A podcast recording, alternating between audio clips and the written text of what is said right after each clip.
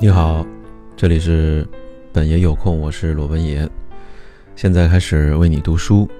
极简主义，人际关系，让热诚的人际关系持续运转；共性，让人际关系正常运转；差异性，则使得人际关系激动人心，充满激情。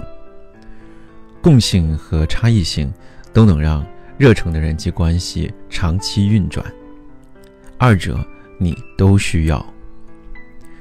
有些时候，人们进入某种关系，完全是因为吸引力，异性相吸，而这种吸引力很大程度是源于初始的印象，因为他人与自己不同而被吸引，是。稀松平常的事情。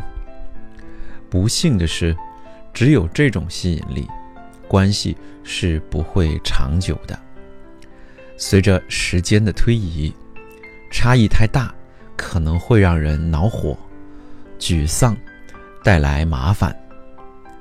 然而，正如我们之前提到的，从长远来看，价值观、信仰。和个人需求等方面的差异，可能会彻底摧毁一段关系。反过来，与某人有许多相似之处，听上去很美；然而，如果有太多的相同点，一切都会变得很无趣。两个人完全一样，就缺了。那些让这段关系充满激情的多样性。多数情况下，一段关系的破裂，是因为两人没有作为一个团队合作，而是互相成了对方的附庸，成了挡事爱道的累赘。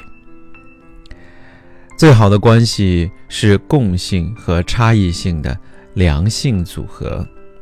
一方面，你全盘接受那些相同点；另一方面，你又学会了尊重差异性，并乐在其中。